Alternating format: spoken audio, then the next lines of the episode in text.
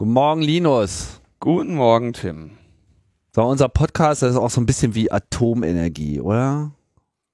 Ja, also wir haben ja Chancen und Risiken und äh, die Endlagerung ist eigentlich für die Ewigkeit.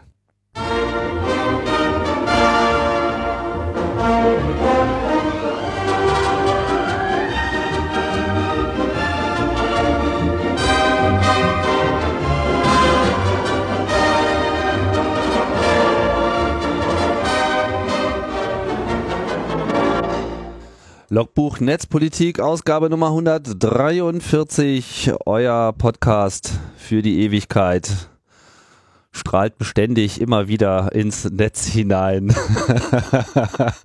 Unsere Radioaktivität äh, ist einfach äh, Legion. Ja? Und mit mindestens äh, einer Million Becquerel berichten wir euch von den neuesten gesundheitsgefährdenden Maßnahmen unserer politischen Umgebung. Ja. ja, schlechte Vergleiche können wir. Ja, da sind wir richtig ganz vorne mit dabei. Ne? Das muss man nicht unbedingt immer der Politik überlassen. Da kann man, da kann der Podcast auch mithalten. Ne? Das ist ja überhaupt kulturell im Aufstreben. So. Noch haben wir ja, noch sind wir ja noch voll auf der Halbkurve. Ne? Das ist ja gerade, also ist ja immer noch hip. Grade. Also ich, du kannst ja ruhig zugeben, Tim, dass du die Podcastokratie äh, anstrebst. Oder Herrschaft der Podcast. Genau. Der, oder den, den Timismus. Planet der Podcasts. Ja, also wenn mit dem, ne, mit dem nächsten Release von Podlove wird das alles wieder in Ordnung kommen.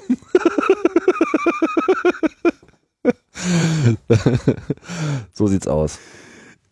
Ja. Vorratsdatenspeicherung haben wir. Ah, yeah. Du meinst gleich einsteigen? Ja. Ich weiß nicht, fällt dir noch was ein? Nee. Nee, mir fällt auch nichts mehr ein. Oh.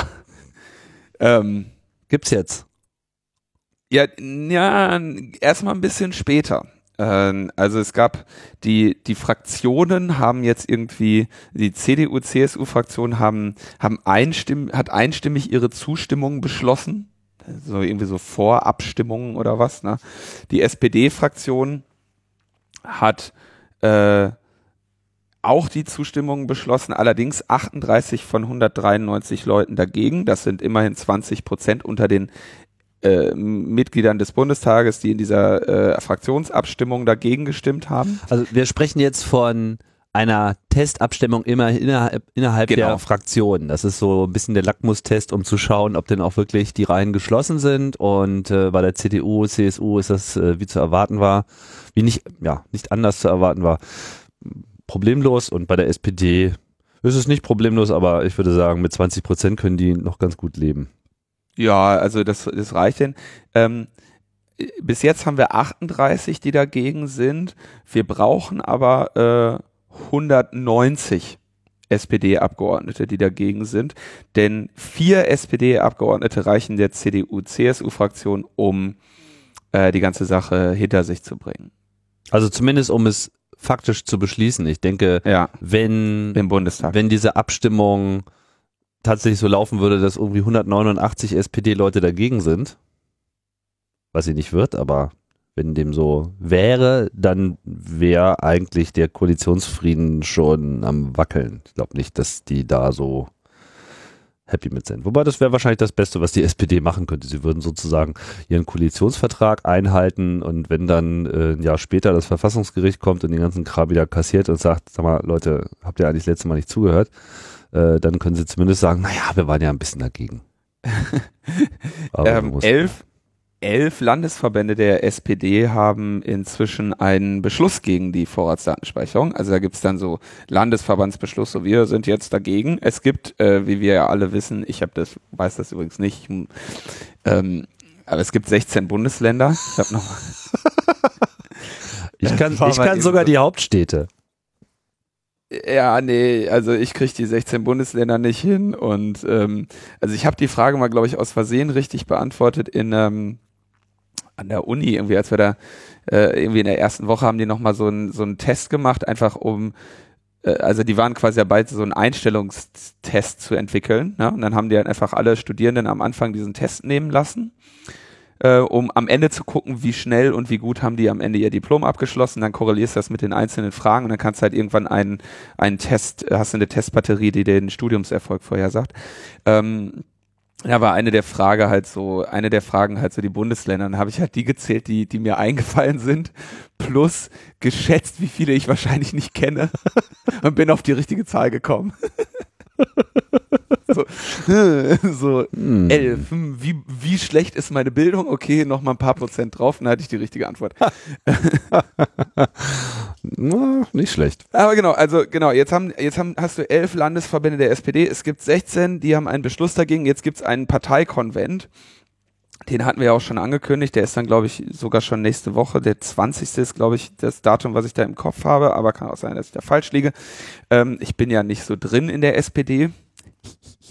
ähm, und zwar gibt aber da wurde jetzt also das, das Antragsbuch zum Parteikonvent 2015 von der Antragskommission veröffentlicht in diesem Antragsbuch.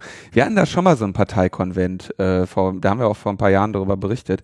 Ähm, da sind also alle Anträge drin gesammelt und Empfehlungen, wie damit umgegangen werden soll. Geil, oder? Also ein Parteikonvent wird gesagt, hier sind die, äh, hier sind die Anträge und wir sagen euch auch schon mal, wie man dazu abstimmt. Und ähm, von diesem, von diesem Antragsbuch, das äh, 115 Seiten umfasst, sind 34 Seiten, also so ja, fast 25 Prozent, widmen sich der Vorratsdatenspeicherung. Und da sind also äh, 25 Anträge dagegen in diesem Antragsbuch ja, von allen möglichen Vereinigungen. Und ähm, da, am, am Ende steht dann eben äh, die äh, Antragskommission hat den SPD-Parteivorstand gebeten, erstens auf dem Konvent über die Vorratsdatenspeicherung zu reden, zweitens einen Antrag über die Vorratsdatenspeicherung einzubringen, der dem Gesetz gleicht und drittens die 25 Anträge gegen die Vorratsdatenspeicherung abzulehnen. Das macht die Antragskommission. Ja, ja, die haben das, die empfehlen jetzt also. War das nicht, war das nicht beim letzten Mal genauso? Oder redest ja, du jetzt vom letzten auch, Fall? Da, äh, beim, nee, nee, das war jetzt dieses Mal und ich glaube beim letzten Mal, das ist jetzt schon wieder, ich glaube, das ist jetzt zwei Jahre her, aber da ging es ja um genau auch das, die Position der SPD zur Vorratsdatenspeicherung. Und ich glaube, da, da war der große Kampf, dass überhaupt drüber geredet werden würde. Dadurch ist das damals so hochgeschwappt. Aber das ist, glaube ich, mindestens ein, zwei Jahre her. Da müssten wir jetzt nochmal äh, in unser, auf unserer eigenen Seite googeln und sich, äh, sich selber googelt man nicht, deswegen können wir das jetzt nicht beantworten. Man googelt sich nicht? Äh, weiß ich nicht, ist auch egal. Aber interessant, also schön auch hier dieses Mal wieder SPD-Parteikonvent, das ist wirklich gelebte äh, Demokratie. Da weiß man, was man hat. Ähm, wie dann auch so die Meinungsbildung in so, innerhalb einer Partei dann da zum Tragen kommt, wie man als Landesverband auf Bundesebene oder als einzelnes Mitglied da richtig schön mitgestalten kann bei den Genossen, äh, wird da wieder schön gezeigt. Und ähm, wir haben aber einen sehr schönen Kommentar vor, äh, in den äh, in den Kommentaren gehabt zur letzten Sendung von Thomas aus Hannover, der sagt, im Koalitionsvertrag war die, ähm, die Hauptbegründung für die Vorratsdatenspeicherung, ähm, dadurch verhindern wir Strafzahlungen an die EU, weil wir die Richtlinie nicht umsetzen. Also die haben im Koalitionsvertrag nur mit der Richtlinie argumentiert. Und die ist jetzt eigentlich hinfällig. Das heißt, im Prinzip könnte die SPD auch sagen, ja, nee, also Koalitionsvertrag äh, schön und gut, aber das ähm, ja, den erfüllen wir, ja? Ja, also wenn man es mal genau nimmt, die Formulierung ist natürlich tricky, ne? Also es ist ja nicht so, dass sie sagen, wir wollen die Vorratsdatenspeicherung einführen, damit wir, ja, also äh, das ist der Grund, weil wir haben ja da die Strafzahlung, wir müssen ja. Das kann man zwar so lesen, aber genau genommen sagt diese Formulierung das nicht zwingend aus. Sondern es ist nur so, ach ja, und übrigens außerdem verhindern wir damit auch noch Strafzahlungen. Richtig. So. so, denke ich, ist das auch zu verstehen. Das stimmt schon. Ähm, so. Kann man ihn aber durchaus nochmal unter die Nase binden. Ah, es fand jetzt äh, die erste Lesung statt im Parlament jetzt so zum äh, zu, es gibt ja dann so dritte Les drei Lesungen oder so, ne? In der ersten Lesung war jetzt nicht wirklich Neues, da waren dann halt irgendwie haben alle ihre Reden gehalten, aus der SPD äh, natürlich nur Vorratsdatenspeicherungsbefürworter, CDU, CSU natürlich auch, dann Grüne und Linke dagegen. Wie das so läuft, Ähm, waren dann also, ne, wurden einfach nochmal die Argumente vorgetragen, wie das eben so ist in, in Bundestagsdebatten und Bundestagslesungen. Mhm. Und beschlossen werden soll jetzt im September. Das ist neu. Ursprünglich haben sie ja echt versucht, das hier innerhalb kürzester Zeit rein zu, ähm, reinzudrücken. So. Und September ist ja auch immer noch kürzester Zeit, aber so, da, da kennt man jetzt wirklich die genaue, die genaue Zeitlinie. Ähm, interessant finde ich viel eher, wie viele prominente Gegner es jetzt allein in der letzten Woche sich dagegen ausgesprochen haben. Ähm, und nicht prominente. Und nicht prominente, zum Beispiel Andrea Vosshoff, äh, das ist die äh, Bundesdatenschutzbeauftragte. Äh, da muss man schon nochmal äh, darauf hinweisen. Das ist die Nachfolgerin von, von äh, Peter Schaar, genau. der schon fast, ähm, naja, ich will es jetzt nicht überhöhen, aber doch schon so einen gewissen, also eine gewisse Popularität erlangt hat in seiner Rolle. Also er hat es wirklich geschafft, dieses Amt ähm, so auszufüllen, dass die Wahrnehmung überdurchschnittlich war. Dafür, wie, wie wenig Durchgreifkraft und, und, und, und tatsächlich Einflussmacht äh, dieser Posten hat. Davon ist ja. Andrea Vosshoff himmelweit entfernt, aber zumindest äh, hat sie es geschafft, mal nachzudenken in der Zeit. Das finde ich ja auch schon mal ganz bemerkenswert, weil sie ist ja als Befürworterin der Vorratsdatenspeicherung in diesen Job gekommen. Ja, Tim, du musst das ja, wir dürfen ja nicht immer nur äh, über die Leute fluchen, ne? Du weißt ja, äh, fordern und fördern. Und Andrea Vosshoff hat jetzt gesagt, sie, äh, sie hält diese Vorratsdatenspeicherung für äh, verfassungswidrig und sie, widers äh, sie widerspräche äh, Urteilen von Bundesverfassungsgericht und äh, EuGH. Hat sie eine schöne Stellungnahme formuliert und ähm, hat, hat, das ist auch nicht das erste Mal, wo sie Missfallen äußert. Ja? ja. Das ist schon mal. Ich meine, äh, immerhin verzichtet sie ja freiwillig auf eine zweite Amtszeit damit. ja, das ist mal ein Einsatz hier. So, das, so wollen wir das. Das muss man schon mal anerkennen. Also das, äh, ne? so, dann haben wir, gibt's eine, einen Entschluss beim Evangelischen Kirchentag. Äh, ich weiß nicht genau, was das ist oder was das soll, aber das ist auch was, äh, was Schönes. Ähm, Kirchen haben ja in Deutschland relativ, also verhältnismäßig viel zu sagen. Der ECO hat mich hier in letzter Zeit äh, voll bombardiert mit Stellungnahmen, auch alle äh, gegen die Vorratsdatenspeicherung, die äh, kritisieren also auch die Maßnahme für äh, Verfassung als Verfass verfassungswidrig und interessieren sich natürlich auch, wer soll das bezahlen. Und dann gibt's ein äh, Gutachten des wissenschaftlichen Also ECO, wir sagen es ruhig nochmal dazu, ne? Verband der äh, Internetprovider, mal ganz grob formuliert. Und da ist natürlich diese ganze Gelddiskussion schon immer eins der Kernargumente gewesen aus der Wirtschaft heraus gegen die Vorratsdatenspeicherung. Und das Thema ist auch noch nicht vom Tisch. Ja, sie haben dann auch noch, also, also die sind da echt, die, also Hintergrundpapier, Factsheet, Analysepapier, Stellungnahme, äh, eine Veranstaltung machen sie, glaube ich, äh, auch noch irgendwie in der nächsten Woche. Ähm, also die, die sind da jetzt, die drehen da jetzt richtig schön an ihrem, an ihrem Lobbyrat.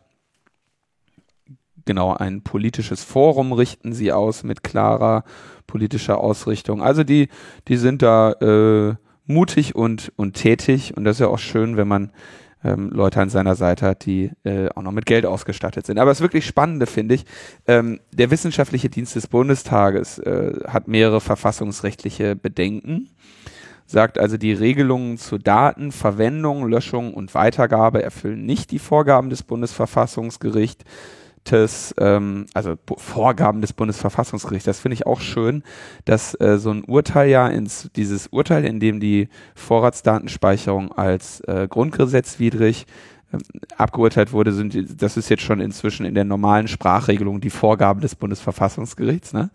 ähm, nämlich die Anleitung, die Vorratsdatenspeicherung jetzt, wie muss man sie neu aufsetzen. Ähm, Ebenfalls gibt, gäbe es Unklarheiten bei der Regelung zur Weitergabe der Vorratsdaten an äh, andere Behörden für andere Zwecken, Zwecke.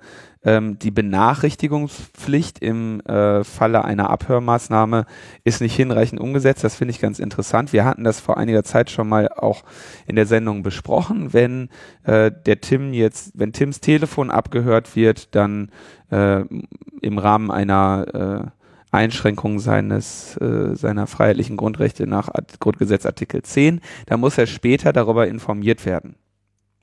Ähm, also Benachrichtigungspflicht bei einer Überwachungsmaßnahme, die eben dann nicht äh, zu ihrem Ziel geführt hat. Und wir hatten dann auch in den Hörerkommentaren den Hinweis, dass diese Benachrichtigung häufig nicht stattfindet, mit der Begründung, dass es ja noch eine Restgefahr gäbe, dass nämlich nur weil man jetzt irgendwie eine Person irgendwie ein paar Monate voll überwacht hat, heißt das ja nicht, äh, dass sie unschuldig ist. Ne?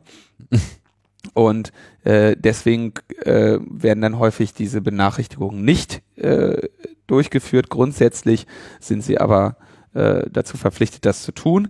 Und das ist jetzt hier in diesem Fall natürlich, ne? Ähm, hier werden ja jetzt nun mal, also zumindest momentan gilt ja noch die, die allgemeine Übereinkunft, dass vermutlich, vermutlich der größere Teil, wenn, oder wenn, also zumindest ein signifikanter Teil der überwachten Bürger in diesem Land eventuell vielleicht doch unschuldig sein könnten. Meinst du, das ist so? Noch kann man, noch ist das eine These, die man in der Öffentlichkeit wagen kann. Also ich bin heute Morgen hier nochmal früh raus zum Bäcker, ja, und habe mir einen Kaffee geholt und eine Menge verdächtiger Fressen gesehen. Ich weiß nicht, ob sich das so halten lässt. Ja, also im Moment, ich meine, gut, in deiner Wohngegend, Tim, äh, Auch da meine, gilt das, die Unschuldsvermutung. Das ist ja alles voll mit Wirtschaftsverbrechern da, wo du wohnst, ey. Arbeitsverweigerern. Podcastern. Also, die, ähm, ne, es ist, es ist unklar, wie, wie man dieser Benachrichtigungspflicht um, äh, nachkommen möchte, wenn man, ähm, wenn man einfach die gesamte Bevölkerung anlasslos überwacht. Ähm, und dann sagen sie, gibt es einen unzureichenden Schutz von Berufsgeheimnisträgern, denn deren Daten werden ja trotzdem gesammelt. Und nur die Abfrage dieser Daten wird ja dann äh, nicht möglich, äh, wird ja dann irgendwie eventuell verhindert oder nicht. Ja? Ähm, und ähm, außerdem sagen sie, es fehlt dann die ähm, von Berufsgeheimnisträgern abgehende Beschränkung des Personenkreises, der zum Gegenstand der Maßnahme wird, sowie eine Einschränkung auf schwerste Straftaten. Also diese Berufsgeheimnisträger werden trotzdem erfasst, dann gibt es ja eigentlich noch einen Kreis, mit dem sie kommunizieren. Wie ist das, wenn die wiederum damit kommunizieren?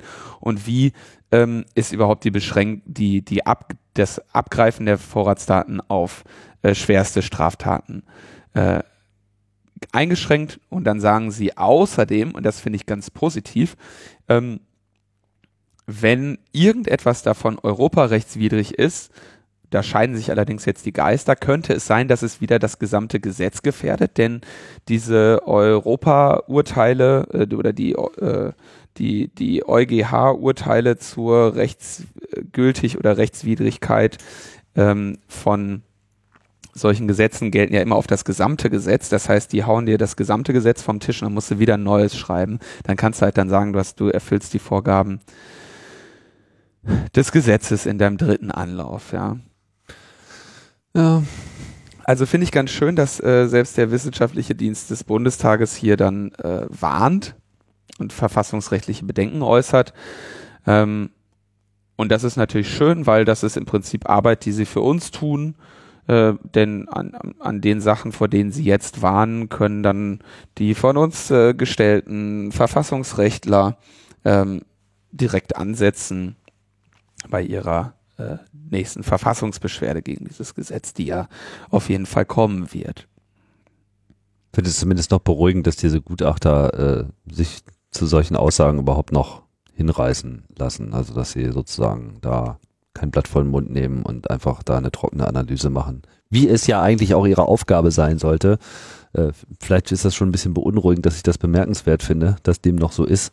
Aber ja, umso besser. Ja, diese, das sind halt Dienstleister, ne? Die haben ja auch dem Gutenberg die, die Doktorarbeit da äh, zugeliefert, ne? Da kannst du halt bestellen, was du haben willst, dann kriegst du das. ähm, das ist halt, ne, die haben da halt Dienstleistungsbewusstsein. Ähm, aber was ich ja nochmal ganz schönen Punkt finde, also wenn man sich jetzt mal so die allgemeine Nachrichtenlage heute anschaut, die wir jetzt im weiteren Verlauf natürlich noch behandeln werden. Wie ist das denn mit den, mit den Daten? Sind die denn eigentlich sicher bei den Providern, wo sie jetzt gesammelt werden sollen? Also, ich meine, wenn man sich den Bundes, äh, Bundes, Bundestrojaner sage ich jetzt schon, Bundestagstrojanisierungsfall gerade anschaut, zu dem wir auch noch kommen, dann weiß man, okay, in, in der Obhut des BSI oder der Bundesregierung oder den, den sie schützenden Institutionen wären solche Daten nicht besonders sicher. Aber auch der, ähm, auch den Providern billigt das, äh, billigt die Bundesregierung ja keine besondere Kompetenz in der IT-Sicherheit zu. Deswegen hat sie ja jetzt gestern am Freitag das IT-Sicherheitsgesetz beschlossen. Das war mal eine Überleitung, ja. Ui. Die habe ich mir heute Morgen beim Frühstück überlegt, aber äh, jetzt glaube ich, hat man so den, den die war glaube ich zu lang. Aber okay, ich habe es jetzt mal versucht, eine Überleitung ohne dich zu machen. Möchtest du eine bessere machen, Tim? Ist ja jetzt eh vorbei. Ich äh, versuche dann das wieder bei den späteren Kapiteln rauszuholen. Okay. Wird dir nicht schwerfallen, diese Überleitung zu toppen. IT-Sicherheitsgesetz wurde beschlossen. Das Einzige, was sich nochmal geändert hat im Vergleich zu vorher, ist äh, verpflichtende Sicherheitsstandards auch für Bundesbehörden. Ähm, ich hatte ja dazu eine äh, Stellungnahme verfasst. Ähm, davon gibt es auch eine Zusammenfassung und von meinen kleinen Ausführungen im in dem Bundestagsausschuss, in dem Innenausschuss äh, gibt es auch eine Videoaufzeichnung, habe ich auch nochmal verlinkt. Ähm, wir haben da hauptsächlich kritisiert, dass sich dieses Gesetz ja nun wirklich wenig um den äh, Endnutzerschutz bemüht, sondern hauptsächlich geht es ja so um Meldepflichten und äh, äh, sicher, verbindliche Sicherheitsstandards, die man sich selber vorschreiben soll. Das heißt, da gibt es eine schöne er eine Steigerung der Bürokratie, statt jetzt wirklich mal eine proaktive Erhöhung der Sicherheit, also Maßnahmen, die wirklich auf technischer Ebene wirken würden. Ähm, dadurch, dass die Betreiber von diesen Infrastrukturen sich ihre Sicherheitsmaßnahmen und Sicherheitsstandards am Ende selber schreiben können, beziehungsweise selber vorschlagen können, äh, wird meines Erachtens die Chance verpasst, da wirklich mal äh, nennenswerte Sprünge zu machen. Wir haben außerdem nach wie vor in dem nun beschlossenen Gesetz äh, diese Schwächung des Datenschutzes, weil man jetzt zu allen möglichen Anlässen auf ungenannte oder zum Anlass der Fehler ähm, der Fehlerbehebung und Erkennung von Störungen ähm, langfristig, also ohne Zeitbeschränkungen, alle möglichen Daten sammeln kann. Ähm, also die Bestands- und die Verkehrsdaten seiner Kunden das sind, wie ich ja auch schon mehrmals ausgeführt habe, die Daten, die dann nachher von der Abmahnindustrie abgegriffen werden, weil sie ja ohnehin da sind. Mhm. Und ähm, wir haben dann natürlich noch das Vertrauensproblem mit dem BSI, das irgendwie gleichzeitig an Staatstrojanern mitentwickelt und jetzt irgendwie Wissen über Angriffe haben möchte, die in Deutschland stattfinden. Davon unbeeindruckt äh, wurde dieses Gesetz nun von der äh, Großen Koalition beschlossen, was wieder nicht überraschend ist, weil die Große Koalition ja sowieso alles beschließen kann, was sie möchte und das nun auch getan hat, Kraft ihres Amtes. Tja, was haben wir nun davon, von dieser Abstimmung? Also von dieser Wahl. Das ist wirklich frustrierend. Also man sieht man mal, wo man hinkommt, wenn, wenn irgendwie zwei Drittel Regierungen sind und der Rest ist so unter ferner Liefen. Das ist keine, das ist keine besonders schöne ähm, Situation. Ne? Also dieses, dieses Gesetz wird jetzt zumindest die IT-Sicherheit wahrscheinlich nicht unbedingt verringern außer dass halt irgendwie mehr Daten sammeln dürfen ähm, und die halt dann irgendwie wieder von ausländischen Geheimdiensten abgegriffen werden. Aber ähm,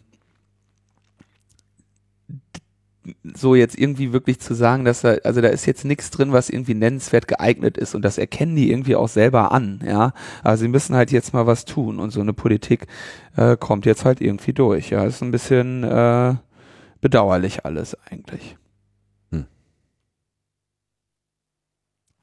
Gut, ist also erstmal mhm. beschlossen.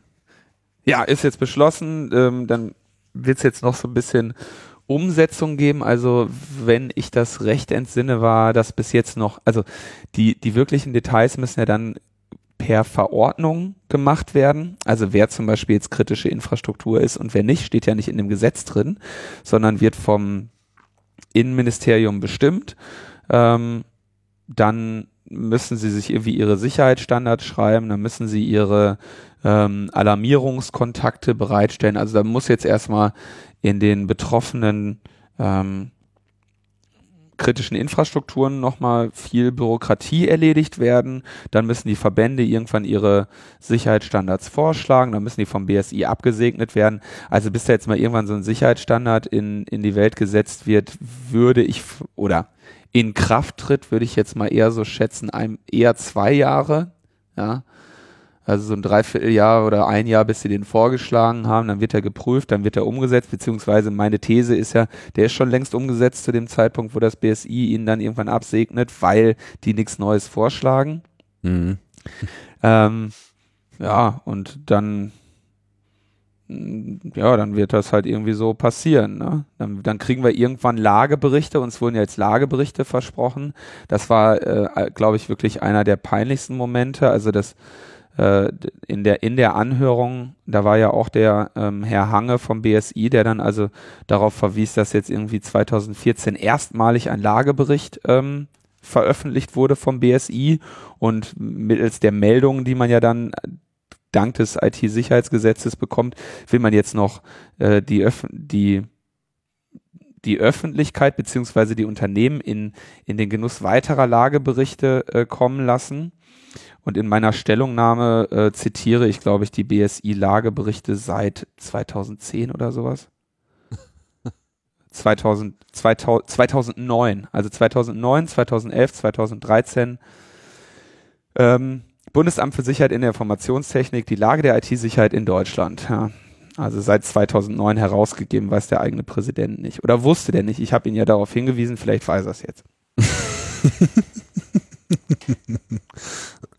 Michael Hange, Präsident des BSI. Ja, äh, okay, ich meine, der ist jetzt auch wirklich in einer, ähm, in einer, also in einer unschönen Situation. Ne? Seine Behörde hat keinen besonders guten Ruf, der muss sich andauernd verteidigen, mal für, für ähm, Inkompetenz, mal für, ähm, für irgendwelche Kooperationen mit den, mit den Nachrichtendiensten oder mit der, mit der Polizei.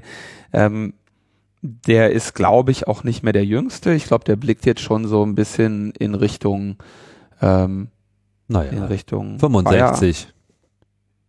Ja, aber also müsste der dann nicht, das ist doch ein ganz normaler Beamter, der muss doch dann bald in den Ruhestand gehen oder kann, kann er sein. Kann schon sein. Du meinst, er muss jetzt auch nichts mehr, der muss jetzt auch nichts mehr reißen, meinst du? Ich glaube, der will echt auch langsam seine Ruhe haben. Hm. Ich will jetzt auch nicht, ich würde auch nicht mit ihm tauschen wollen. Ne? Also ich bin nicht scharf auf seinen Posten. Ähm, aber man muss auch natürlich da die Grenzen sehen. So, der hat natürlich, wenn das Gesetz hat jemand anders geschrieben, nicht er. Und ähm, wenn ähm, dann irgendwie jemand zu ihm kommt und sagt, hier, ähm, was brauchst du, was braucht ihr denn, damit ihr mal, damit ihr hier mal wieder performt? Und dann sagt er natürlich, ja, die, die Unternehmen wollen nicht mit uns zusammenarbeiten und wir haben keine Ahnung. Also wird halt ins Gesetz geschrieben, müssen mit dem BSI zusammenarbeiten. Und wenn das BSI keine Ahnung hat, dann müssen eben da die, dann machen wir halt jetzt eine Berichtspflicht. Insofern, ja, also jeder beackert halt sein eigenes Feld und das BSI eben, das BSI eben seines und ähm, ja, da kann er auch nichts für. Ich weiß nicht, ob ich besser, äh, ob ich den Laden in irgendeiner Form besser dastehen lassen könnte als er. Naja, auf jeden Fall wäre es eigentlich ganz angemessen, die neuen Sicherheitsstandards dann äh, mal frühzeitig einzuführen, denn äh, demnächst steht ja so ein Reinstall, ja, so ein Clean Install äh, ins Haus. Wir kennen das alle. Manchmal, also manchmal hat man sich einfach so sein Setup so dermaßen in Grund und Boden äh, gefahren, dass man einfach überhaupt nicht mehr durchblickt und irgendwie ist alles Kacke und keine Ahnung, was da alles noch im Netz hängt. Ja, und dann äh, nimmt man die CD, ne, schiebt die da so rein in den Computer und dann. Und installiert 20.000 Computer neu. Genau, so von, von Floppy Disk am besten noch, so wie früher, ja, so mit so, so, so einem ganzen Paket äh, Floppy Disk stapeln, die man dann so alle fünf Minuten wechseln muss. Das steht äh, offensichtlich dem Bundestag äh, bevor, denn aus dieser Situation, wo am Anfang überhaupt nicht klar war, was äh, passiert ist, ist jetzt eine Situation äh, entstanden, wo man, wo eigentlich wo immer noch nicht so richtig klar ist, was eigentlich passiert ist, aber man ist sich zumindest sicher, dass irgendwas passiert ist und dass die einzige Möglichkeit, das Ganze ähm, auf Vordermann zu bringen, darin besteht, äh, alles neu zu machen. Das ähm, ja, das ist jetzt halt die Situation im Bundestagsnetz. Mir ist nicht ganz klar, vielleicht kannst du da ein bisschen Licht drauf äh, schütten, ob man weiß, was eigentlich jetzt alles kom komplett betroffen ist und in welcher Form.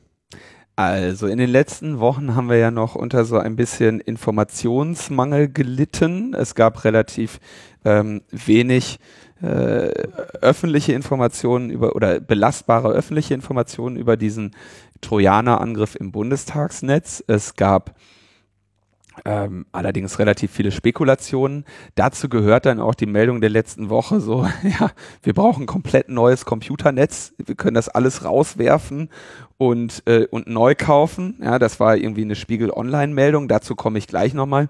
Ähm, wir wissen jetzt auch ein bisschen mehr über darüber, was da jetzt wirklich genau los ist.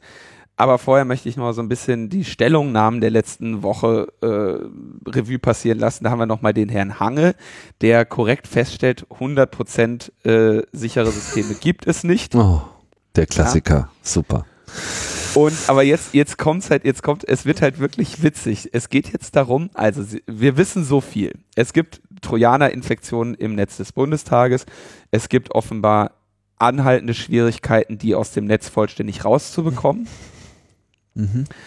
Und eigentlich zuständig ist der Verfassungsschutz. Denn der Verfassungsschutz, in dessen Aufgabenbereich fällt ja die Spionageabwehr. Und wenn du Trojaner im Bundestagsnetz hast, die da schon 20 Gigabyte rausgetragen haben, dann könnte man von Spionage sprechen. Klar, da müsste jetzt nochmal ein Anfangsverdacht her, dann müsste der Generalbundes, der Generalprüfanwalt ermitteln und dann irgendwie nach einem Jahr sagen, es gibt keinen Anfangsverdacht, aber grundsätzlich, wenn 20 Gigabyte, wenn ein, wenn Trojaner 20 Gigabyte aus deinem Bundestagsnetz rausschaufeln, könnte man meinen, dass das eventuell mit Spionage zu tun haben könnte.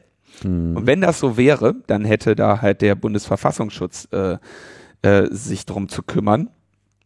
Aber die Oppositionsparteien, allen voran die Linkspartei, sagen natürlich, äh, äh, der Verfassungsschutz, den wollen wir hier nicht drin haben. Verständlich, weil ja die Linkspartei, die meisten ihrer Mitglieder von dem Verfassungsschutz beobachtet werden, ja. Und ähm, außerdem man natürlich eine Exekutivbehörde nicht in der Legislative rumfuschen haben möchte. Ähm, entsprechend sagt dann auch Armin Schuster von der CDU, äh, ja, dass, äh, dass man sich dann aber lieber von einem fremden Geheimdienst ausspionieren lässt, äh, kann natürlich auch nicht sein. Also ähm, ich fand das nur sehr witzig, dass halt so, hallo, wir kommen vom Verfassungsschutz und wir würden gerne Ihren Rechner mal anschauen. Wir haben gehört, da ist ein Trojaner drauf und dann sitzen da so die Linkspartei-Leute so, äh, wollt ihr uns verarschen?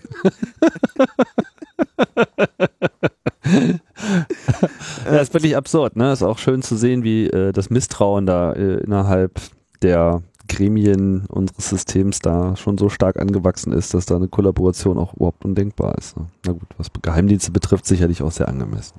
Es gibt jetzt auch zwei Theorien oder es gibt zwei kolportierte Geschichten, wie man überhaupt darauf aufmerksam geworden ist. Mhm. Ähm, die eine ist, dass also eine Mitarbeiterin oder Abgeordnete des Bundestages äh, Unregelmäßigkeiten an ihrem Computer festgestellt und diese gemeldet hat. Äh, die andere ist, dass es einen Hinweis vom Verfassungsschutz gab, der festgestellt hätte, dass es eben Verbindungen dieser Trojaner zu bekannten Command-and-Control-Servern gibt. Das sind so die beiden Geschichten, die ich, also auf der einen Seite höre ich das mit dem Verfassungsschutz, auf der anderen höre ich das mit der, mit den Mitarbeitern slash Abgeordneten. Ähm, ich weiß jetzt nicht genau, welche von beiden war es, deswegen erzähle ich einfach mal beide, um auf jeden Fall eine falsche erzählt zu haben. ähm, vielleicht sogar zwei falsche, wer weiß. Ähm, ja. Und? in meinen Notizen habe ich jetzt noch so zwei andere Zitate, die ich noch gerne loswerden möchte, bevor ich endlich mich dem Thema vernünftig näher. Also mir geht es noch kurz darum, wie, wie, wie Kapital geschlagen wird. Also BSI in der Verteidigung, Oppositionsparlamentarier gegen dagegen, dass der Verfassungsschutz reinkommt. Am Ende hat jetzt den Auftrag bekommen, die Karlsruher Firma BFK. Ähm, dazu komme ich später. Ähm, der äh, Herr Münch, der äh, vom BKA, der Nachfolger von Zirke, sagte dann, ja, wir, das Problem ist ja hier, ist der, der Bundestag hat seine eigene Bundestagspolizei und erst wenn die das BKA ruft, können wir da endlich rein.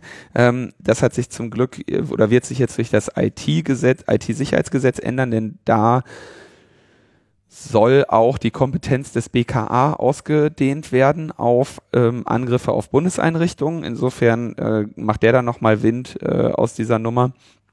Und dann hatten wir den guten Herrn Maaßen vom Verfassungsschutz, äh, der sagt, ja, äh, es gab ja Jahre, in denen Atomkraft in Deutschland als saubere Technik galt.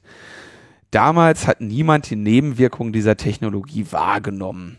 Die gleiche Gefahr drohe heute bei der Technologie des Cyberraumes. Und er schaut also mit groß, beobachtet mit großer Trauer, wie unbekümmert das Internet von der Bevölkerung wahrgenommen werde, während es von anderen Seiten für Spionage, Sabotage und Propaganda benutzt werde. Das Internet ist Realität und anderes und anders als bei der Atomkraft gibt es auch keinen Ausstieg aus dieser Technik mehr. Also er äh, warnt äh, im Allgemeinen vor dem Internet. Aber jetzt kommen wir endlich zu dem zu dem technischen Teil, denn wir haben jetzt auch ein bisschen äh, kleines bisschen äh, technisches Wissen erlangt. Und zwar ähm, wie gesagt, die Karlsruher Firma BFK ist da jetzt reingegangen. Die machen schon länger solche Forensikaufgaben, haben da auch einen ganz guten, äh, haben da auf jeden Fall Erfahrung in diesem Bereich.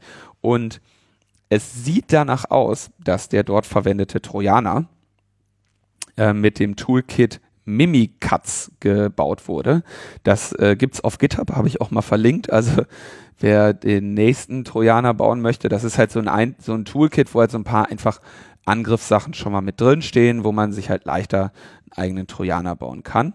Und jetzt gab es die Meldung, dass auf 14 Rechnern ähm, Software gefunden worden wäre, beziehungsweise bei 14 Rechnern Datenabfluss registriert wird. Das wird, äh, war also in den Berichten nicht klar, äh, ob das jetzt auf, auf diese, wie das jetzt genau auf die einzelnen Rechner zutrifft. Und der Geschäftsführer von BFK sagt, ja, dass man da jetzt 20.000 Rechner wegschmeißen muss, äh, ist Unsinn. Hm, man kann die irgendwie im Zweifelsfall neu installieren und dann hat man, hat man die Sache hinter sich so. Und er sagt auch, dass er schon Schlimmeres gesehen hat bei anderen Unternehmen, die irgendwie äh, größer infiltriert waren. Naja. Ähm, aber er, er fühlt sich also, als sei er äh, dieser Sache Herr. Als Einfallstor wird momentan öffentlich kolportiert, dass das per E-Mail stattgefunden hat, also ein ähm, dieser Trojaner an mindestens zwei Rechner im, im Deutschen Bundestag gesendet wurde und dann eben diese, äh, die Rechner dieser Opfer, die dann den einen Link oder einen Anhang in dieser E-Mail geöffnet haben, äh, infiltriert hat und dann eben angefangen hat, sich auszuweiten. So macht man das auch mit dem Trojaner. Also das Schöne ist ja, wenn du dann einmal in dieser Trusted Zone drin bist, hinter diesen ganzen äh, Virenscannern, E-Mail-Servern und Firewalls und einen Kanal zu deinem Trojaner hast, dann kannst du dich natürlich sehr schön in Ruhe erstmal ausweiten und anfangen, andere äh, Rechner zu infizieren und dann eben auch andere Schwachstellen nutzen, ja, also welche die lokal gehen und so weiter. Dann, das haben auch die Angreifer getan und haben dann letztendlich was in den Medien beschrieben wird als Administratorrechte für die gesamte IT-Infrastruktur erlangt. Ähm, ich gehe davon aus, dass sie meinen, dass sie den ähm, den Win Windows Domain Admin haben. Also, dass sie, ähm, kann sich das so vorstellen, so, so, so ein Netz aus, aus vielen Windows-Rechnern, das wird im Prinzip dann zentral gemanagt. Wer in größeren Unternehmen arbeitet, der weiß auch, dass er sich mit seinem Rechner immer an einer Domäne anmelden muss. Ja, teilweise ist das sogar so weit, dass die Rechner sich nicht anschalten oder dass man sich nicht einloggen kann, wenn der Rechner nicht eine, eine Verbindung zu diesem Domänenserver hat. Die kann er zum Beispiel über ein VPN haben oder eben teilweise auch nur, wenn er sich in diesem Heimnetz befindet. Und diese ähm, dieser Domänenadministrator kontrolliert zum Beispiel dann auch die, die Sicherheitseinstellungen der einzelnen Rechner oder der einzelnen Nutzer. Ja, also du meldest dich halt quasi mit deinen Nutzer, kannst dich mit deinen Nutzerrechten auf jedem einzelnen Rechner anmelden und kriegst dann immer deine eingeschränkten Normalnutzerrechte. Ähm, wenn du aber irgendwie Administratorrechte hast, dann kannst du dich an jedem Rechner als Administrator anmelden, also lokaler Administrator. Das heißt, der Mitarbeiter kommt zu dir, geht an deinen Rechner, meldet sich an, sagt hier, ich bin der Admin, ich kann jetzt hier einen Druckertreiber installieren oder was. Ähm, und das wird alles zentral in diesem Dom Domain Service Active Directory gemanagt. Ich, ich höre daraus, dass sie darauf Zugang haben und dadurch können Sie natürlich dann auch beliebige andere Accounts übernehmen. Häufig ist da dann auch des, das E-Mail dran geknotet, weiß ich aber nicht, ob es in dem, ob es in dem Bundestag so ist. Aber letztendlich, wenn du, wenn du erstmal so Administratorrechte hast, gibt es eigentlich nichts mehr, was dich davon abhält, deinen Zugriff entweder im Rahmen deiner Rechte oder im Rahmen von Angriffen, die dadurch möglich werden, auszubauen. Und ähm, das scheint hier passiert zu sein. Ja, das ist so halt auch das klassische ähm, Problem. Ne? Also was leicht zu administrieren ist, bietet auch gleich große Angriffsvektoren und wenn die halt einmal ausgenutzt worden sind, dann äh, ist es eben auch sehr schwierig, dem wieder Herr zu werden. Man fragt sich natürlich auch, inwiefern halt hier frühzeitig für äh, Logging-Maßnahmen gesorgt wurde. Also wenn man jetzt so im Nachhinein versucht nachzuvollziehen, müssten natürlich möglichst viele administrative Schritte auch so bei Default mitgeloggt werden, damit man eben nachträglich sehen kann, okay, in dem Moment, wo hier einmal ein Trojaner als äh, wilder Admin unterwegs war, dass man zumindest mal sieht, was, was äh, wurde denn eigentlich tatsächlich getan von diesem Account, was vielleicht nicht von irgendeinem unserer Mitarbeiter gemacht wurde. Genau, und gleichzeitig möchte sich aber der äh, Trojaner ja äh, verstecken. Und ich habe dann mal äh, mir das Telefon zur Hand genommen und habe mal einen, ähm, einen ehemaligen Cyberkrieger äh, angerufen. Und zwar ist das eine Person, die selbstverständlich anonym bleiben möchte und die so ungefähr zehn Jahre im Dienste des Militärs Offensivoperationen durchgeführt hat, also genau das getan hat, worunter jetzt der äh, genau solche Operationen durchgeführt hat, worunter jetzt der der Bundestag leidet. Und ich habe dann mal so gefragt, ja, sag mal, wie wie habt ihr das denn gemacht? Und ähm, ich gebe jetzt mal so ein bisschen seine äh, Maßnahmen wieder. Wie gesagt, das Land bleibt auch ungenannt, eine, ein Militär irgendwo auf dieser Welt. Ähm, der hat gesagt, ja, also er hat ihre erste Maßnahme war immer in einem Zielland die ähm, Telcos zu hacken, also die Telefonie-Infrastrukturbetreiber. Ja? Also in, in unserem Fall wäre das jetzt dann halt dann die, die Deutsche Telekom oder so. Ähm, wobei ich jetzt genau sagen möchte, also das ist jetzt jemand, der das so erzählt, wie er das gemacht hat in einem anderen Land und ich behaupte jetzt nicht, dass die Deutsche Telekom gehackt worden wäre. Aber die haben also erstmal die, die, die Telefoniebetreiber in ihre, unter ihre Kontrolle gebracht und waren dann hauptsächlich erstmal damit beschäftigt, ähm, aufzuräumen und die, ähm, die anderen ähm, Hacker zu verjagen. Meistens irgendwelche, also er hat gesagt, das wären bei ihnen dann irgendwelche rumänischen äh, ähm, äh, hier ähm, Wares-Händler gewesen oder so, die, die halt irgendwie Bandbreite brauchten. Und ähm, die haben also dann in der Regel ähm, also erstmal Sicherheitslücken entfernt und andere rausgeworfen, die halt auch auf diesen Systemen sich schon getummelt hatten. Was meine These äh, bestätigt, dass die beste, der beste Scan, ob dein, ob ein Rechner gehackt wurde im Unternehmensnetzwerk ist, zu gucken, ob die äh, Kiste gepatcht ist. Ja, also wenn, wenn, wenn auf einmal Sicherheitslücken weg sind, dann kannst du davon ausgehen, dass da ein Hacker drauf ist, weil ähm, der natürlich als allererstes versucht, andere rauszuhalten, ja. Der Grund, warum sie die rausgehalten haben, war aber, dass die zu auffällig waren. Er hat gesagt, ihm ist halt auf den Sack gegangen, dass immer wieder irgendwelche äh, Kleinkriminellen da drauf sind, dass ihre Kisten dann, was weiß ich, ein paar Gigabyte äh, Raubkopien haben verteilen lassen, das den Telcos aufgefallen ist und die dann die Kisten neu installiert haben und dann mussten sie wieder von vorne anfangen und sich dann neu reinhängen. Das ist ähm, geil. Das ist wirklich cool. Das heißt, wenn du, wenn du erstmal einen richtigen Hacker eingetreten hast, dann sind die Kisten jetzt erstmal sicher. Nur halt ja. leider schon exploited. Also der Typ hat gesagt, ähm, also der weiß, in welchem Bereich ich arbeite und hat gesagt, naja, du machst ja auch Telco-Sicherheit. und er halt auch, ja. Äh, weil er halt eben die, die, seine Kisten, die er geowned hat, abdichtet gegen andere Angreifer. Insofern hat er gesagt, wir haben im Prinzip dasselbe gemacht.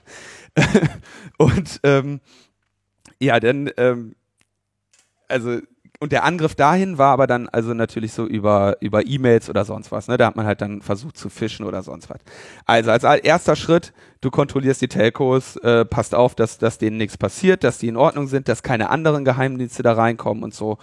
Und dann wartest du einfach auf ähm, den nächsten Zero Day, den entweder dein äh, deine Geheimdienst-Einkaufsabteilung kauft oder den du einfach im Internet äh, dir googelst, wenn mal wieder irgendwas auf Full Disclosure gelandet ist.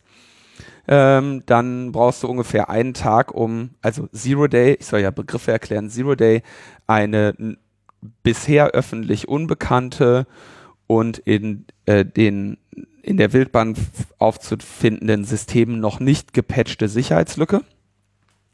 Besonders interessiert waren sie natürlich so in äh, Drive-by-Exploits, also Möglichkeiten, die es ermöglichen, nur durch das Besuchen einer Webseite ähm, einen Rechner zu infizieren. Also beliebte Einfallstore da natürlich der Flash-Player, ähm, wo man sowas eigentlich fast monatlich findet. Ähm, oder äh, so PDFs waren auch lange Zeit sehr gut geeignet, ist ein bisschen weniger geworden. Ähm, und andere Möglichkeiten, irgendwie aus dem Browser rauszuklettern und äh, auf dem System Code auszuführen. Und dann haben sie das in der Regel mit einer, haben sie halt diesen, äh, diesen Zero Day mit einer sehr kleinen Payload verbunden. Das war dann einfach nur ihr, ihr Infektionstool. Das macht erstmal, das ist jetzt erstmal noch gar kein Trojaner, sondern das nistet sich erstmal nur auf dem, auf dem befallenen System ein. Und was sie dann gemacht haben ist, äh, das fand ich dann sehr spannend, sie haben dann ähm, den DNS-Server ihres des Telcos, den sie geowned haben, einfach für beliebte Seiten, wie zum Beispiel was weiß ich, Google oder Yahoo oder äh, irgendwelche in dem Zielland dann eben beliebte Seiten, ähm, so umgeleitet, dass sie noch einen kleinen Teil Code mit in die Seite reingeschrieben haben.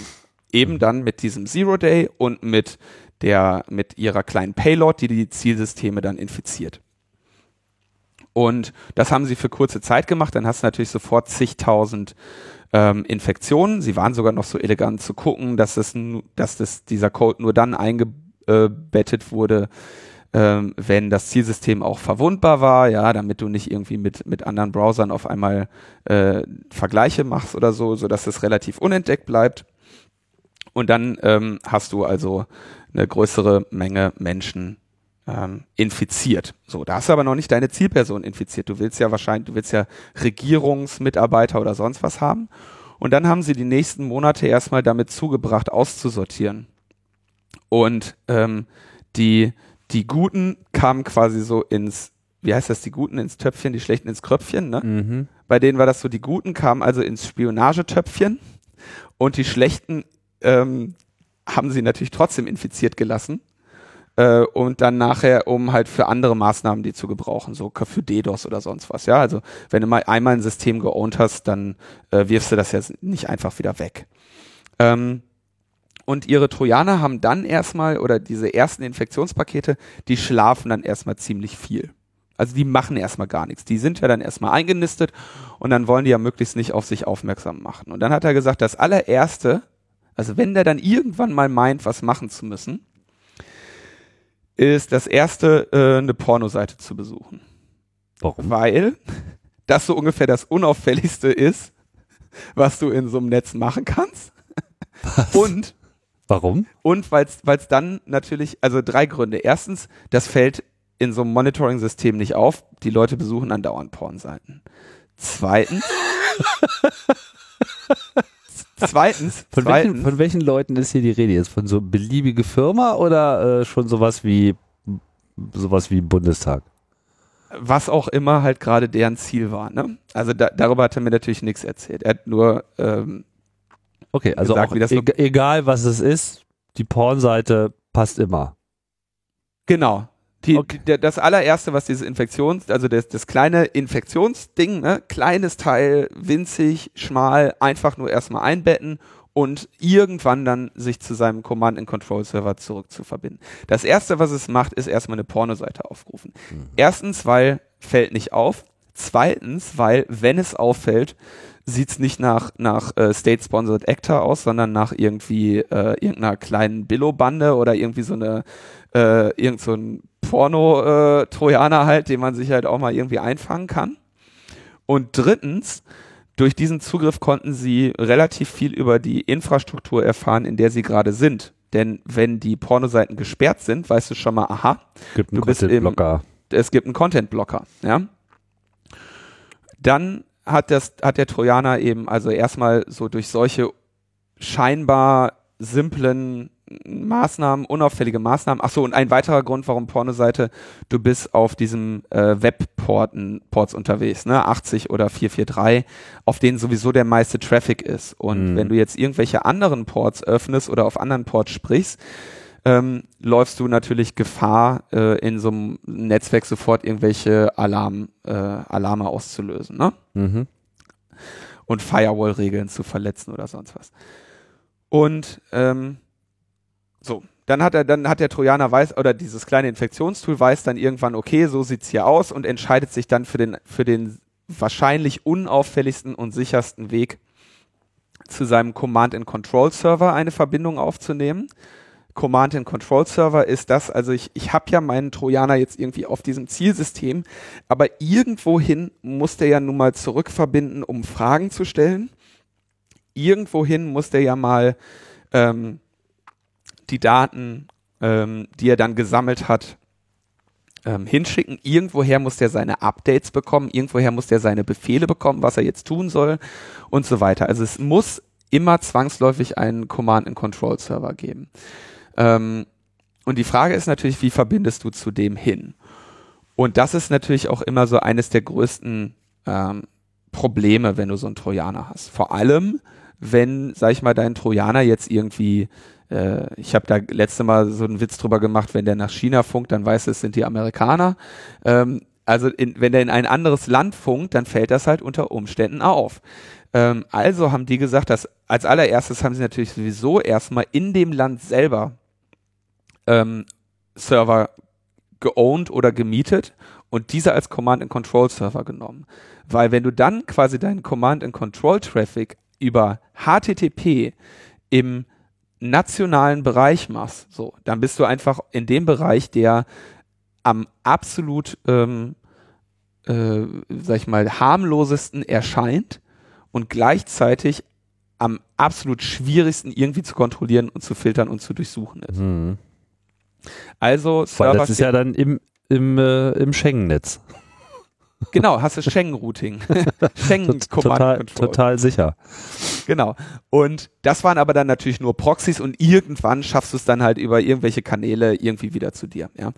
Ähm, so, das heißt, die Co Command and Control hauptsächlich durch irgendwie was, etwas, was aussieht wie Web und ähm, was, äh, was irgendwie äh, ja, im, im möglichsten noch im eigenen Land ist, weil die großen Monitoring-Systeme, die dann so Unternehmensnetze und sowas haben, äh, die sagen natürlich so, okay, in welche Ver Richtung gehen hier die Verbindungen? Und ins eigene Land ist natürlich immer die Kategorie, die sie am besten finden oder, am- oder die sie am beruhigendsten finden. Und ähm, dann hatten sie halt relativ langsame Kommunikation eben durch so HTTP-Requests, wo der Trojaner halt quasi im Post dann seine Antwort gibt und im Get dann gesagt kriegt, was er machen soll. Und da haben sie dann ähm, entsprechende oder überhaupt mal erst entsprechende Trojaner dann rübergebracht. Da haben sie auch, ähm, also der, mit dem ich jetzt gesprochen habe, auch ähm, irgendwelche Standard-Toolkits genommen, ja, und sagte irgendwie so, warum sollten wir das nicht benutzen? das reicht völlig aus. Ähm, teilweise sogar irgendwie einfache Netcat-Skripts, äh, also Netcat ein Standard-Tool in Unix, mit dem man ähm, TCP oder UDP-Pakete senden und empfangen kann, Ports öffnen kann und so. Und ähm, haben sich dann da relativ einfache Kommunikation gemacht ähm, und sind ähnlich vorgegangen wie dieser Trojaner, der jetzt hier ähm, die Rolle spielt, nämlich ähm, dass sie als allererstes mal nach Word- und PowerPoint-Dokumenten gesucht haben und eine Liste der Dateien zurück nach Hause gefunkt haben. Und der nächste Befehl war dann eben so die Bestellung. Ne? Gib mir mal Datei 1, 5, 6 und 7. Und dann haben sie die zurückgeschickt. Und ähm, in der Regel war dann wieder der Befehl ähm, Schlaf, Schlaf versucht so fix zu machen. Ähm, Außerdem hat er natürlich verschiedene Rückkanäle, also diese HTTP-Sachen und dann noch, sag ich mal, etwas mutigere Kanäle, die man dann probieren kann, äh, wenn dieser HTTP-Kanal gesperrt ist oder ja, wenn alle Seiten gesperrt sind, die der potenziell als Command-and-Control-Server aufrufen kann und so weiter. Dann gab's für, für gehackte Server, fand ich noch sehr witzig, da hatten sie einfach ein, ähm, haben sie auf ähm, auf UDP, auf, äh, auf kleine Pakete gewartet und äh, mit denen man quasi den Trojaner zum Erwachen bringen konnte und dann haben sie einfach mit Netcat halt eine Reverse Shell aufgemacht, wo sie dann einfach Befehle empfangen haben. Das heißt, der Server schlummert die ganze Zeit rum, wartet auf ein geheimes Signal von dir, ähm, das ihn zum Erwachen bringt und öffnet dir dann auf einem Port eine, eine Root Shell, mit der du ihn dann administrieren kannst. Ist das dann so Plaintext oder ist das dann irgendwie auch noch verschlüsselt üblicherweise? Ähm, da er sagt, er jetzt mit Netcat gemacht. Achso, nee, er hat er sogar erzählt, er hat gesagt, einfache XOR-Verschlüsselung, weil er wollte da jetzt nicht irgendwie noch eine Zertifikate drüber legen. Also einfach so eine, halt so eine Verschleierung, dass jetzt sowas nicht sofort auf den ersten Blick auffällt, sondern nur so Genau, er hat einfach irgendein XOR mit reingenommen in den Befehl, den er halt über Netcat prinzipiell unverschlüsselt dahingeschickt hat, nur damit halt, wenn es mal einer sieht, die nicht sofort sehen, was da los ist.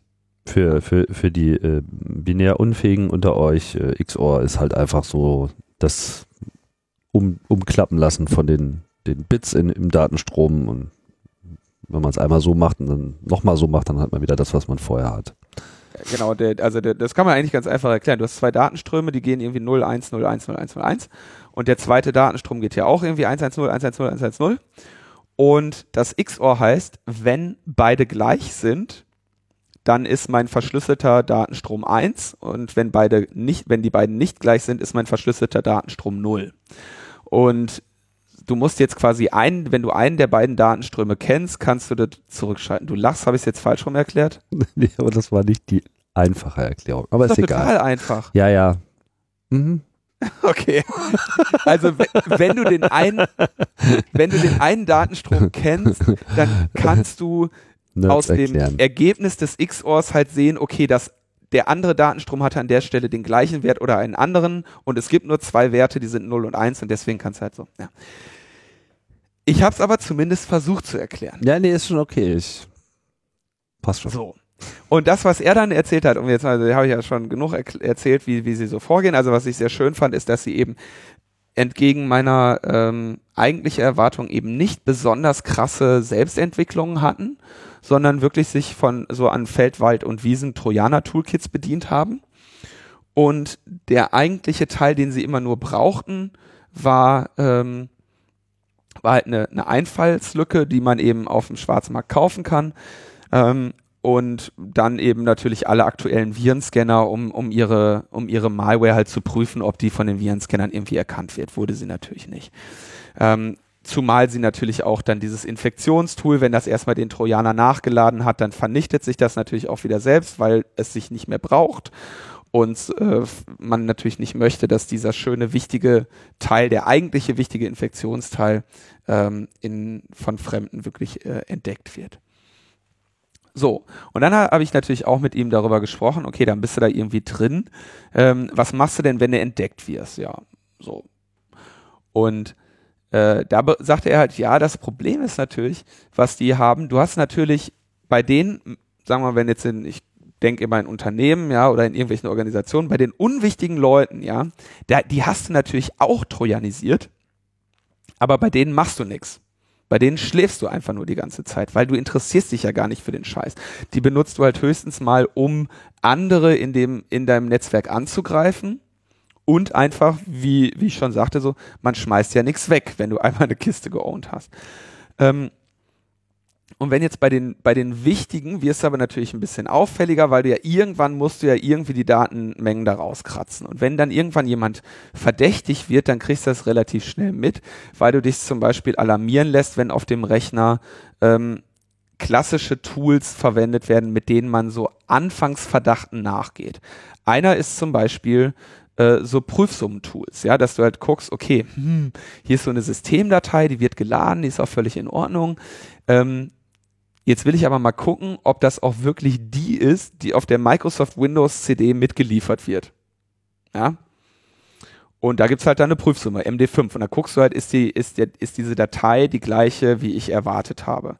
So. Und einer der einfachsten äh, Tool, einer der einfachsten Tricks ist natürlich, du patch das MD5, so dass es, wenn, dass du halt eine, das eigentliche Integ Integrity-Prüftool so stellst, dass es für alle Dateien, die du ähm, verändert hast oder die bösartig sind, die ähm, Prüfsummen zurückliefert, die der Prüfende eben auch erwarten würde. Ja? Okay, aber das sind alles äh, Rootkit-Tricks der, der, weiß ich, wahrscheinlich 80er Jahre schon gewesen.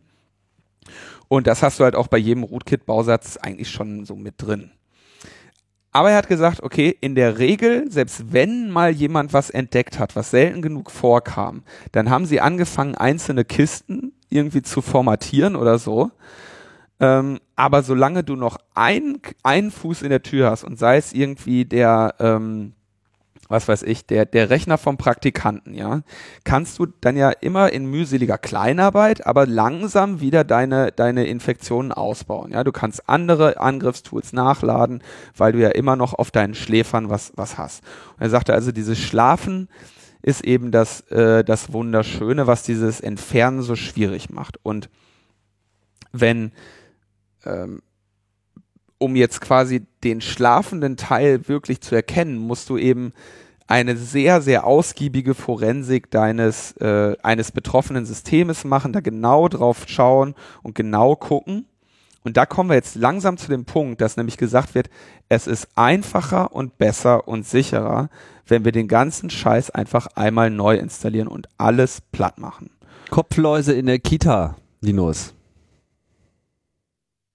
Muss man da auch alle Kinder umbringen oder was? Nee, aber ich meine, du hast natürlich dasselbe Problem, wenn du nicht irgendwie alle Läuse bei allen Kindern irgendwie entfernt bekommen hast, so dann äh, äh, werden die sich immer wieder ausbreiten und die sind halt auch ziemlich schwierig äh, zu finden.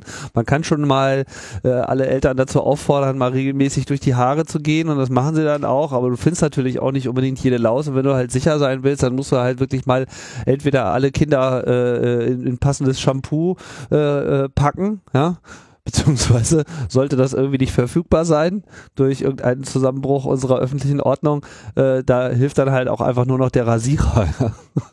also das ist sozusagen in etwa das, was dem Bundestag jetzt äh, bevorsteht, dass jetzt hier äh, sozusagen alle Mitglieder der digital, des digitalen Bundestags äh, mal zum Glatzenscheren äh, berufen werden. Ich gebe zu, das war ein besserer Vergleich als, äh, als der, als meiner, wie ich das XOR erklärt habe. Aber ich möchte dazu sagen, ich möchte noch sagen, es, es ist sogar noch, also es geht halt dann in dem Fall noch sogar nur um die Eier von den Läusen. Ne? Läuse sind ja wahrscheinlich keine Säugetiere, also vermute ich, die legen die Eier. Wissen, ja, genau. So. Richtig. Und, und die solange, solange du nur so ein Läuseei irgendwo noch in, in, dem, in, der, in der Kita liegen hast, ne, kannst du halt als, als, als Läuse-Hacker immer wieder neu äh, zum Angriff ansetzen. So sieht's aus. So. Aber das ist schon ein ganz äh, brauchbares Bild. So. Und er sagte also, er sagte halt, er wäre, es wäre ihm eigentlich nicht untergekommen, dass sie jemals irgendwo, wo sie einmal einen Fuß in der Tür hatten, jemals wirklich vollständig wieder rausgekratzt wurden. Das war natürlich ein Gespräch voller ähm, voller äh, Spaß vor die, Brust, vor die ja. Brust geklopfe und äh, und, Was du für und, Freunde hast auch, ne? Was du für Freunde hast. ja, ja. ja, man muss ja auch, ne? Gucken, Faustdick. Faust naja, ich meine, du willst ja, du willst ja, dass solche Leute deine Freunde sind. Du willst ja nicht, dass sie irgendwann.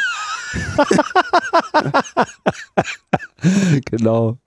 So, aber langer Rede, kurzer Sinn. Es ist, es ist bei dieser Sache, der Bundestag benötigt ein vollständig neues Computernetz. Ist es sehr, ähm, ist es sehr äh, unsinnig zu sagen, dass sie jetzt ein komplett neu kaufen müssen. Aber es ist wenn man jetzt die beiden Optionen abwicht, wir reinigen 20.000 Rechner oder wir machen eine eingehende Forensik und reinigen 20.000 Rechner und so weiter, ähm, dann kann man unter Umständen sagen, das kostet halt so und so viel Geld und gemessen an dem Geld ist vielleicht das Kaufen von neuen Rechnern, ähm, weil die, die bestehenden seit, seit drei Jahren vielleicht eh schon abgeschrieben sind und nächstes Jahr Neukauf ansteht, eventuell dann die ökonomisch gebotene Maßnahme. Sieht aber nicht so aus, als würden sie das tun.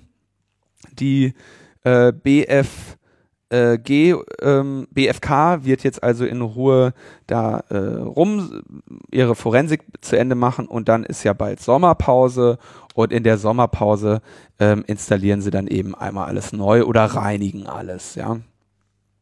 Da wird man also äh, sehen. Ich habe das auch schon mal angesprochen, als es um den, um den Sony-Hack ging, äh, wo ich gesagt habe, naja, das Problem ist, weißt du, wenn du einmal so tief, ähm, ich hätte jetzt äh, einen Begriff aus der, aus der Security-Sprache benutzt, der an dieser Stelle nicht angemessen ist, wenn du einmal so tief, äh, wenn du einmal so tief übernommen wurdest,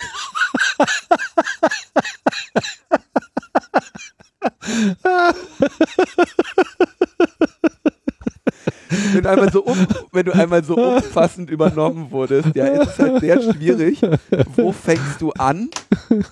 Ähm, das ganze Ding irgendwie wieder nochmal neu aufzubauen, ja, also ähm, ich meine, das geht dann halt damit los, wenn du Pech hast, äh, stellst du den Leuten neue Rechner hin und die benutzen einfach die, die alten Passwörter weiter, ja.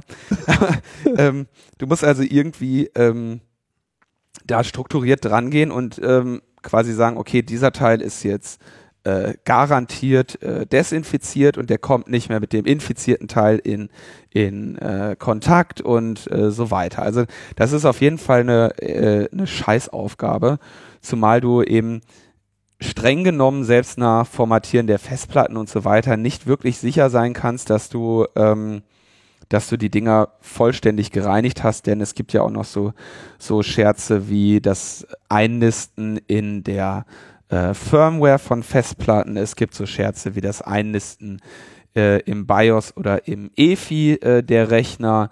Äh, es gibt äh, alle möglichen Dinge, die man noch tun kann. Man kann irgendwie die als äh, Bad USB bekannt gewordenen, an, gewordenen Angriffe äh, durchführen und sich vielleicht noch auf den USB-Sticks der Mitarbeiter äh, irgendwie einnisten.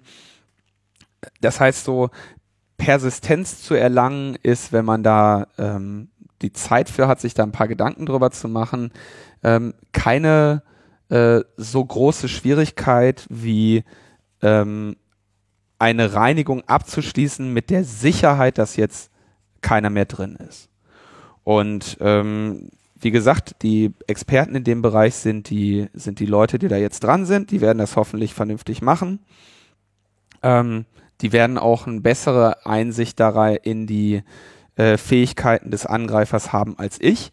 Aber ich hatte ja, ähm, glaube ich, schon öfter auch den Hinweis gegeben, dass es durchaus taktisch sinnvoll ist, sich immer nur des Angriffs und des Tools zu äh, bedienen, das ausreicht, um den Angriff durchzuführen, weil man ja immer das Risiko der Entdeckung hat und alles, was entdeckt wird, muss man potenziell wegwerfen. Das heißt, selbst wenn ich irgendwie die äh, übermächtige NSA bin, dann werde ich die, die Königsklasse meiner Angriffe auch nur in den Fällen zum, Angr zum Einsatz bringen, wenn nichts anderes mehr hilft. Insofern ist es nicht überraschend und trifft halt null Aussage, ähm, dass jetzt hier ein, ein vom BFG-Geschäftsführer als Feldwald- und Wiesentrojaner äh, tituliertes Toolkit zum Einsatz gekommen ist, weil das durchaus eben ähm, ja, wenn es reicht, war. warum, warum, äh, ne, warum unbedingt noch mehr äh, da machen, ne?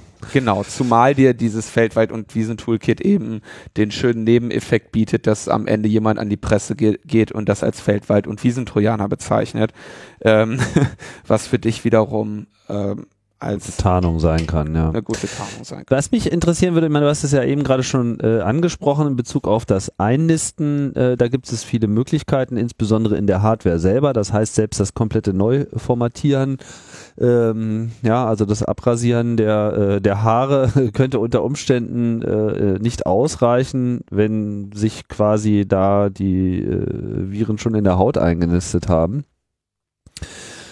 Hältst du das für ein wahrscheinliches Szenario und was hilft da eigentlich gegen? Also da, da kann ich jetzt nur spekulieren, ob, ob diese Angreifer das jetzt gemacht haben. Nee, klar, das ist mir klar, aber hältst du das grundsätzlich für einen für denkbar äh, und würdest du auch aus der Perspektive eines Sicherheitsberaters äh, sowas jetzt schon gleich mit prüfen wollen? Ja, das Problem ist, das kannst du ja schwer prüfen. Ne? Also du kannst halt, ähm, mh, du kannst bei den, bei den, bei Bad USB zum Beispiel kannst du halt eine Firmware auf den, auf den Stick schreiben, eine neue, aber du kannst nicht die alte so einfach auslesen. Ja. Das heißt, du kannst jetzt auch nicht prüfen, ob ein USB-Stick mit Bad USB infiziert ist. Wer sich mit Bad USB dann besonders klug anstellt, macht einfach diese ähm, äh, äh, ähm, manipuliert sogar noch die Firmware-Update-Routine, nimmt also das neue Firmware-Update entgegen, sagt wunderbar, ich bin jetzt, ich habe das jetzt gerade installiert, ist alles super, ich bin jetzt wieder mit der äh, Standard-Firmware ausgestattet, aber dann weißt du ja trotzdem nicht, ob, ob die Rückmeldung, die du bekommst, ähm, richtig ist. Ne? Ähm, aber ich glaube, meine, mein Eindruck ist eigentlich, dass diese höherklassigen Angriffe, also die, diese komplexeren und äh, wie jetzt, was weiß ich, Bad USB oder äh, Firmwares von Festplatten infizieren, eher welche sind, die äußerst selten zum Einsatz kommen, weil es eben in der Regel was anderes reicht, ja. Also wenn mein Gesprächspartner da eben sagt, ja, natürlich haben die öfter mal äh, versucht, das Netz zu reinigen, weil wenn wir irgendwie zu unvorsichtig waren, aber es hat es hat niemals jemand geschafft, uns da vollständig rauszubekommen, dann ähm, ist es natürlich, warum solltest du dann irgendwie sowas machen, wie dich in irgendwelche Festplatten-Firmwares reinfräsen oder, oder irgendwelche USB-Sticks äh, angreifen, ja. Weil, Zumal weil man davon ja, ausgehen kann, dass man wieder reinkommt. ja, vor allem hast du ja nachdem, na, wenn du mal erstmal so ein paar Monate da drin warst, hast du auch so viel Wissen über die, über die Mitarbeiter oder Personen, die du da überwacht hast, dass du wahrscheinlich allein anhand dieses Wissens wieder eine, eine Infektion hinbekommst, ja. Sei Mhm. es, äh, dass du irgendwie Typische der eine hat Fehler. sein E-Mail-Passwort nicht geändert, dann schickst du halt nochmal ein, klingst du dich in irgendeine Kommunikation ein und manipulierst ein Attachment einer E-Mail oder also wenn du einmal drin bist, dann findest du halt auch immer wieder Mittel und Wege. Und meine, mein Eindruck ist eher, dass so diese höher oder diese komplexeren, höherklassigen Angriffe eher nicht die Hauptbedrohung sind, weil, wie wir hier sehen, du mit, mit offenbar einem einer infizierten E-Mail und einem Trojaner-Toolkit von GitHub und ein paar Tagen äh, Fleiß und Spucke es offensichtlich schaffst, da ähm, in Ruhe zu arbeiten. Und was ich gerade nur kurz angesprochen hatte mit diesen Reverse Shells, heißt ja, dass du auch jeden einzelnen dieser Rechner auch wieder übernehmen kannst. Ne? Das heißt, der macht halt diese Reverse Shell auf und dann hast du im Prinzip eine Kommandozeile auf dem einzelnen Rechner, von wo aus du dann auch ganz in Ruhe wieder anfangen kannst, andere zu hacken. Aber im Prinzip riecht es schon so ein bisschen danach, dass wirklich jeder einzelne Rechner mal komplette neue Software mindestens erhalten müsste, je nachdem, welche ähm, Ansichten man so äh, gewinnt nach der Analyse in Bezug auf eine mögliche Hardware-Infektion. Und vielleicht muss man auch äh, das ganze Netz auf eine ganz andere Art und Weise umstellen. Ich meine, gerade dieses Szenario mit, wenn man erstmal drin ist, äh, schreit ja auch so ein bisschen nach einer weiteren Isolation einzelner äh, Systembereiche. Keine Ahnung, wiefern ja. das da bei der Bundes, beim Bundestag schon der Fall war, aber wenn man jetzt grundsätzlich nur so äh, dieses, äh, entweder ich bin jetzt außerhalb des Bundestagsnetzes oder ich bin drin, wenn man sowas hat, dann müsste man unter Umständen halt darüber nachdenken, ähm, ja, einzelne Häuser, Segmente, Etagen oder vielleicht sogar Räume äh, auf eine Art und Weise voneinander zu isolieren, als würde man von außen kommen, was quasi dann eine Neuinfektion zumindest spürbar erschweren würde, oder? Ja, so, so die graue Theorie. In, in ähm, also in der Praxis sind diese ganzen rechte Konzepte und ähm, also wer jetzt welches, welches Zugriffsrecht irgendwo hat und äh, wer wovon separiert werden soll und so, ähm, wie sagt man so schön, organisch gewachsen. Hm. Das heißt, du hast danach nach ein paar Jahren einfach so viel äh, Kuddelmuddel drin, und da kann dir dann am Ende auch keiner mehr sagen, was was soll, ja. Und die böse Erfahrung, irgendjemandem mal Rechte irgendwo wegzunehmen und dann steht ein Tag der Betrieb still, die haben alle schon mal gemacht, deswegen wird's eher, bleiben die Rechte eher bestehen. Und Aber ich meinte jetzt nicht so sehr Rechte äh, von Leuten, ich ne? Ich wollte noch ganz kurz, äh, mhm. ähm, oder eben auch Ausnahmeregelungen und so. Und das ist eigentlich der Punkt, warum ich sagen würde, so komplett neu machen, bietet da nochmal den, den zusätzlichen äh, Vorteil, dass du das dann eben nochmal aus der Erfahrung, die du im Betrieb hast, einfach nochmal vereinfachen und äh, verbessern kannst, die gesamte Architektur. Und ähm, deswegen ist das schon, glaube ich, sinnvoll, wenn man sagt, okay, wir machen alles platt und alles neu. Mhm. Ja, weil du da auch nochmal bei der Gelegenheit halt auch so ein bisschen äh, historisch gewachsene Kraut und Rüben irgendwie äh, loswerden kannst. Ähm, Vielleicht sollte man das sogar in jeder Sommerpause machen. Ja. Ich bin da jetzt auch, also, na, es kommt jetzt auch auf diesen Einzelfall an. Ich meine, wenn das jetzt die, die Oberexperten sind und die, die sich die irgendwie zum Beispiel sowas nicht zum ersten Mal machen und dann zum Beispiel natürlich auch relativ einfach, denke mal, die werden einfach Festplatten aus infizierten Systemen rausnehmen, die mit, mit ähm, Systemen vergleichen, auch vom gleichen Patch-Level, wo sie wissen, die sind nicht infiziert und dann können sie vielleicht auch mit einer sehr großen Sicherheit sagen, okay, der Trojaner ähm, ist lässt sich auf folgenden Wegen vollständig entfernen. Und wir finden nichts mehr in diesem System, ähm, was irgendwo ähm, ein, eine weitere Infektion zulässt. Denn im Prinzip musst du ja nur, nur einmal die komplette Bootchain durchgehen. Ja, was nicht beim Boot irgendwie aktiviert wird, kann auch nicht der Trojaner sein. Mhm. Also der, der Trojaner will immer irgendwo in, in der Bootkette mit drin hängen. Und, Und äh, halt als, also Bootkette jetzt bis Bildschirm ist da und du kannst den Startknopf drücken oder was mhm. auch immer jetzt Windows 8 hat. Ähm, das heißt, beim, ich meine irgendwie mal kurz beim Start ge, äh, geöffnet werden im Autostartordner ähm, oder eben, was die, die üblichere Variante ist, sich eben in normalen Systemdiensten mit einnisten und davon irgendwie wegforken oder so. Und das ist schon grundsätzlich theoretisch möglich, das äh, einmal vollständig durchzuchecken. Ich halte das nur für eventuell sogar die größere Arbeit, um, an, dessen, an deren Ende du immer noch so ein bisschen Ungewissheit hast. Ne? Zweite Nachfrage nochmal. Jetzt haben wir ja gerade den, den Widerstand der äh, Linkspartei ähm, auch gehört, so in Bezug jetzt auf den Verfassungsschutz und die damit verbundenen ähm, Problematiken. Aber grundsätzlich hast du natürlich ohnehin im Bundestag auch das Problem, mit den auf den Rechnern gespeicherten Daten, die ja im Prinzip die Arbeit der Fraktionen und damit potenziell natürlich auch die damit verbundenen Strategien und Geheimnisse äh, der Fraktionen und Mitarbeiter beinhalten. Ich habe jetzt überhaupt gar keine Ahnung, wie eigentlich die Datensicherung etc. und äh, Sicherstellung äh, des Nichtzugriffs auf diese Daten äh, geregelt ist. Aber das ist natürlich auch gerade bei so einer Sicherheitsüberprüfung nochmal ein extra Problem, ne? wenn jetzt sozusagen hier alle Festplatten aus allen Rechnern analysiert werden sollen. Was ja, ich, denkst du ich, dazu? Ich denke, dass solche, Pro also ich Vermutungen, solche Probleme werden dann durch solche äh, Sicherheitsüberprüfungen und so ge äh, gelöst. Also das Ich ist ja meine, dann irgendwie. Die, die Sicherheitsüberprüfung selber ist ja in dem Moment das Nein, nein. Problem, weil jetzt kommen ja Die- irgendwie alle an und sagen, hier, gib mal irgendwie eure Fraktionsrechner.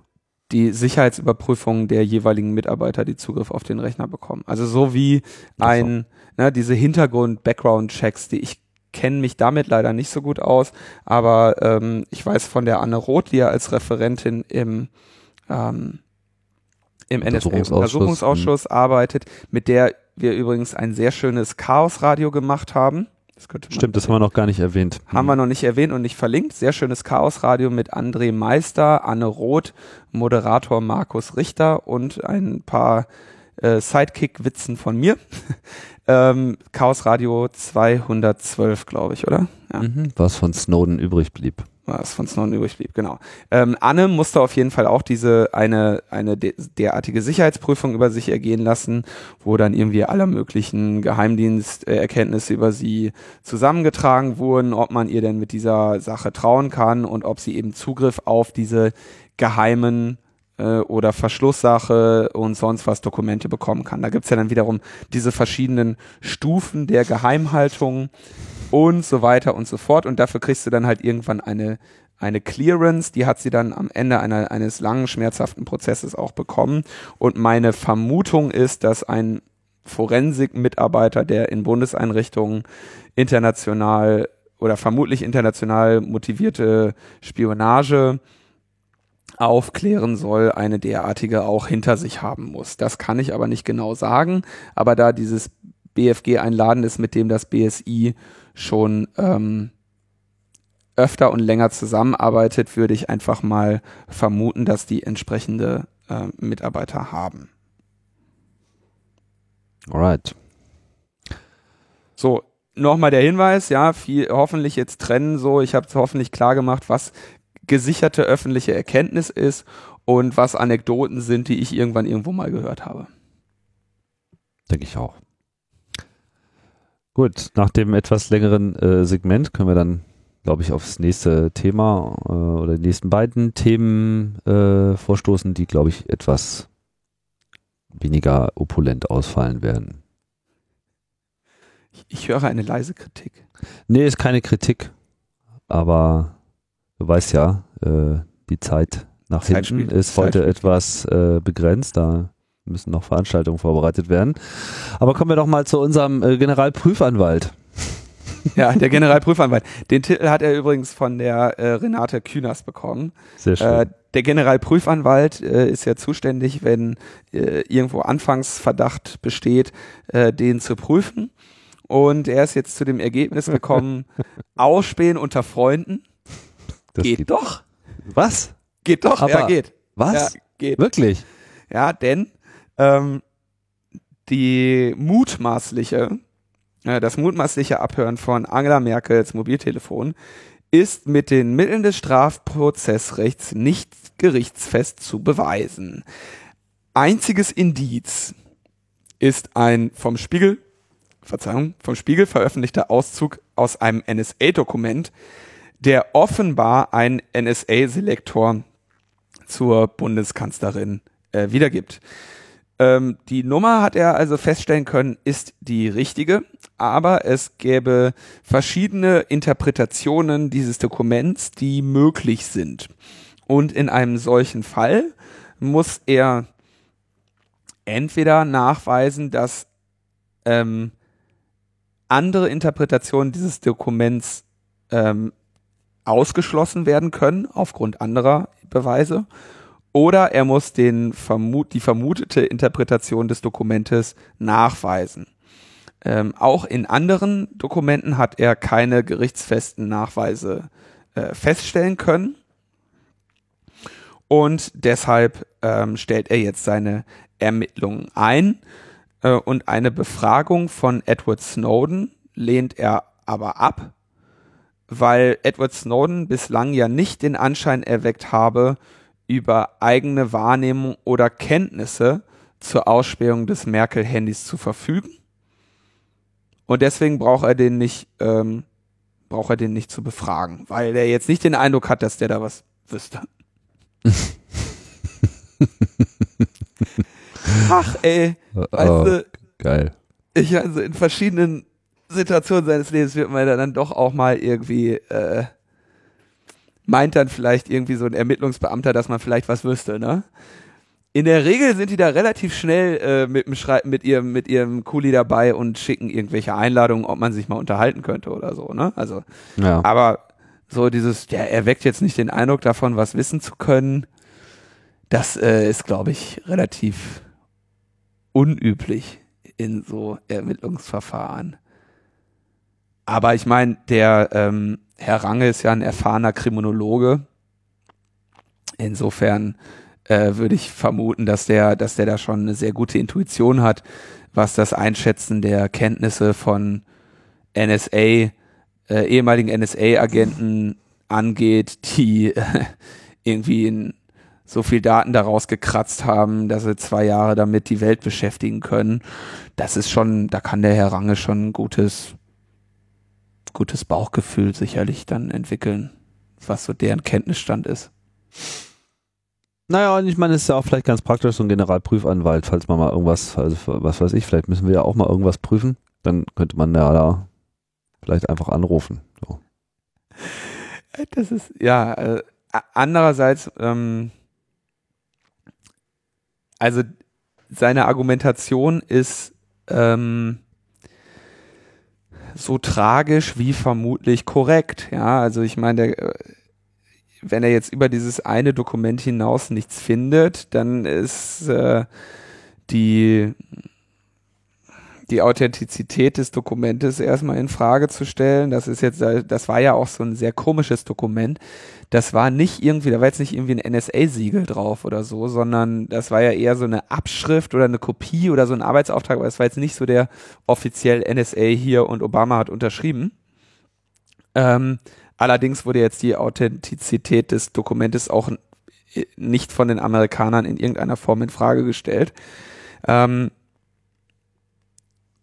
dann ähm, ist es ja seit längerer Zeit eben möglich, äh, Mobilfunk abhören rein passiv zu betreiben. Ähm, also zumindest im, im GSM-Bereich gibt es da ja äh, die hinreichend bekannten Demonstrationen. Hm, das wäre also dann ein Eingriff, der im Prinzip ohne äußerlich feststellbare äh, Beweise möglich ist. Dann gäbe es halt noch natürlich die Benutzung eines IMSI-Catchers, die ich in diesem Fall halt für eher unwahrscheinlich halte, weil du dann einfach auch die ganze Zeit hinter der Merkel herfahren müsstest. Ähm, das wäre zum Zeitpunkt des Einsatzes nachweisbar, ähm, wenn man halt genau darauf schaut. Da gibt es also Systeme, die ähm, Unregelmäßigkeiten in, der, in den Funkzellen die einen umgeben, feststellen. Das gibt's in stationär oder auch als App. Diese App ähm, hatte ich, glaube ich, auch schon mal erwähnt, wurde von dem, äh, von dem Team, in dem ich auch tätig bin, letztes Jahr auf dem 31C3 vorgestellt, hat aber natürlich auch ihre technischen Limitationen. Das heißt, auch da würdest du jetzt, die ist weit davon entfernt, jetzt irgendwie einen gerichtsfesten Beweis zu erbringen. Und insofern glaube ich schon, dass, dass du in dem Fall ähm, am Ende nichts anderes machen kannst, als das Verfahren an Mangel an Beweisen einstellen. Also es sei denn, äh, du unterhältst dich mit Edward Snowden und der gibt dir einen Beweis, ja. Hm. Tja. Naja. Aber es, äh, trotzdem hat das jetzt nicht sonderlich so den Eindruck gemacht, als wären sie jetzt besonders erpicht darauf gewesen, das Ganze zu überprüfen. Nein, sie haben das ja auch gut getimed jetzt so. Ich meine, war G7-Gipfel, ne? Der haben dem Obama morgens ein Bier gegeben und einen Tag später, ein paar Tage später halt die Ermittlungen ein, eingestellt und so. Ne, sind ja auch um die transatlantische äh, Freundschaft da sehr erpicht. Das ist ja auch wichtig. ja, ich meine, würdest du dich mit den USA anlegen wollen? Ich? Nee, niemals. So, und dann hatten wir, äh, als letztes hatten wir dann noch den Herrn Urlau im BND-Untersuchungsausschuss. Der Herr Urlau war von Dezember 2005 bis Dezember 2011 Präsident des BND. Davor war er von 1999 bis 2005 Geheimdienstkoordinator im Kanzleramt und davor ab 1998 Vertreter dieses Koordinators. Ähm, außerdem, das steht in der, in der Wikipedia, ähm, SPD-Mitglied und äh, seit Anfang Februar 2012 freiberuflich als Berater für die Deutsche Bank tätig. Also jemand, der mit Stolz auf seine Karriere zurückblicken kann und vieles im Leben erreicht hat. Und der war also jetzt im, äh, im BND-Untersuchungsausschuss und wurde dann da gefragt, äh, befragt zu den Selektoren. Und ähm, Heise Online hat den Artikel äh, sehr schön eingeleitet mit den Worten, ähm, viele Erinnerungslücken plagten den ehemaligen äh, BND-Präsidenten Ernst Urlau bei seiner Aussage vor dem NSA-Ausschuss. Oh. Der arme Mann. Ja, ja Mensch, ach Gottchen. Was, soll, was solche Leute auch immer mitmachen müssen. Sehr schön formuliert von Stefan Krempel. Entsprechend sieht man auch, dass der Mann da jetzt nicht viel äh, Spannendes erzählt hat, aber äh, er sagte also zu diesen Selektoren und der Spionage in und gegen Europa, ja, das wäre jetzt so nicht so das Thema gewesen vor den Snowden-Enthüllungen. Sie bewegen sich ja heute in einer anderen Bewusstseinslandschaft. Damals gab es andere Prioritäten. Er kann sich auch nicht genau an diese Selektorensache erinnern, aber er hat wohl mal was den Unterlagen entnommen mit diesen Selektoren. Die bemängelten Selektoren selbst habe er aber nicht gesehen und ja, also sagt dann so, das Suchprofil der NSA mag ja jetzt heute für Sie interessant sein, für mich war es das damals nicht. Und er sagt, das hätte ihn jetzt nicht erreicht und er ähm, wäre jetzt auch nicht so unbedingt, äh, wäre sich nicht sicher, ob, ob das jetzt überhaupt irgendwie jemals auf seinem Tisch war oder so. Das äh, ist da irgendwie so stattgefunden. Allerdings sagt er, er sei schon 2006 vom Leiter der Abteilung Technische Aufklärung über allgemeine Unstimmigkeiten bei den NSA-Selektoren und der Wirtschaftsspionage in Kenntnis gesetzt worden. 2006, das ist, würde ich sagen, eine ähm, selbstbelastende Aussage, die auch den vorher getroffenen Aussagen widerspricht. Ähm, und dann kommt der schöne Teil, daraufhin habe es einen Prozess der Erörterung unter Beteiligung von äh, de Maizière gegeben. Also sehr schön. Ähm, ich, ich, hatte vor einigen Folgen ja mal darüber gesprochen, wie ist das in der Bürokratie mit der Verantwortung? Ne, die wird immer von unten nach oben hochgereicht und dann ist, dann landet sie irgendwann entweder beim, beim BND-Präsidenten oder beim, beim Innenminister und der BND-Präsident reicht sie jetzt so in beide Richtungen wieder von sich weg. Sagt so einerseits, das ist nicht zu mir durchgedrungen, aber ich habe mit dem Messier drüber geredet. Also der ist auf jeden Fall so in beide Richtungen aus der, aus der Schutzlinie, wenn man ihm jetzt da glaubt. Hm, dann wurde er noch zum Thema Iconal befragt. Ähm, Iconal, wir erinnern uns, äh, die, der, das Lauschen am Telekom-Kabeln zusammen mit den äh, USA.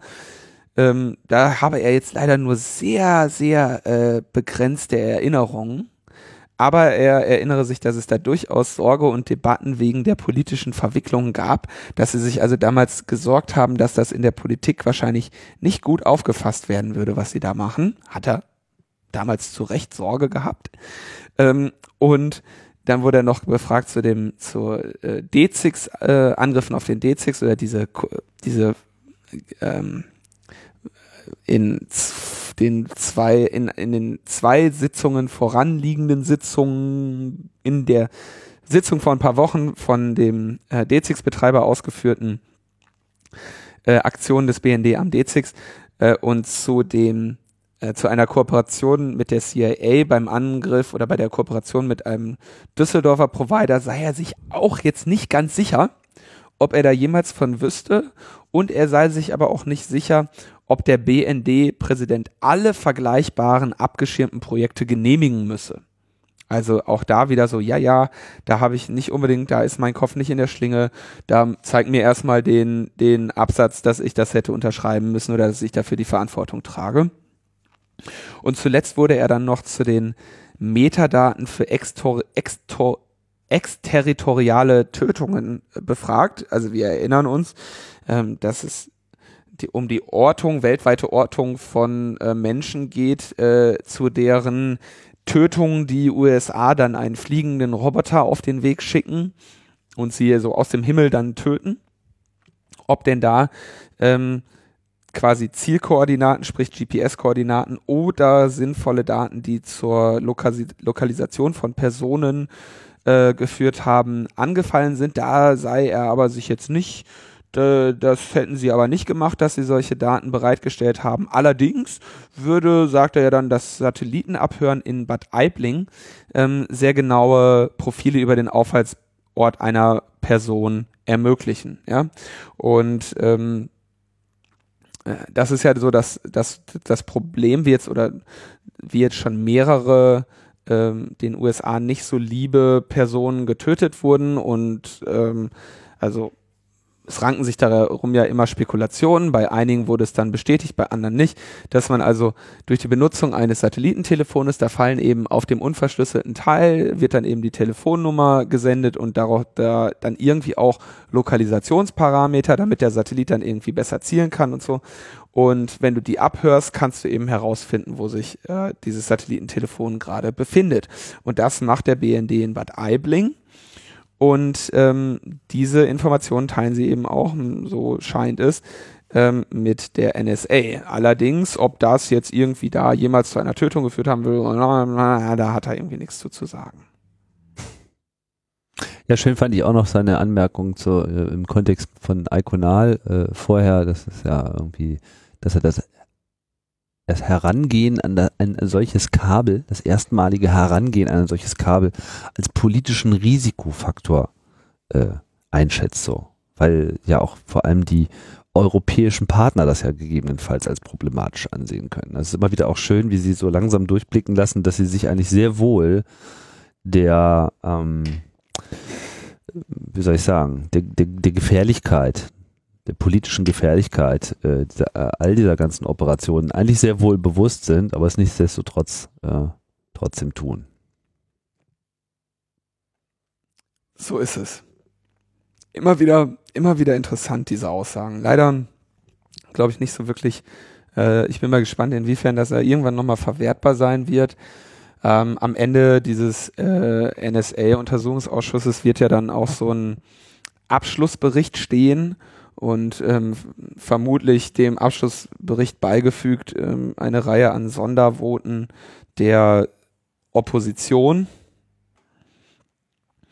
Ich bin mal gespannt, wie das dann alles äh, zur welches Bild oder welche Geschichte äh, wir am Ende aus all diesen Aussagen geschrieben bekommen werden. Ja, Linus, ich glaube, das war's dann für diese Woche, oder? Genau, der Dank gilt dem Christopher und ähm, allen, die in den Kommentaren zur letzten Sendung viele interessante Vorschläge für ähm, den, den, Au den Ausbau des Logbuch Netzpolitikismus in der Welt äh, äh, voranzuführen. Ähm, wir haben das äh, mit großer Freude zur Kenntnis genommen und da sind einige sehr schöne Ideen bei, über die wir uns ein paar Gedanken machen werden.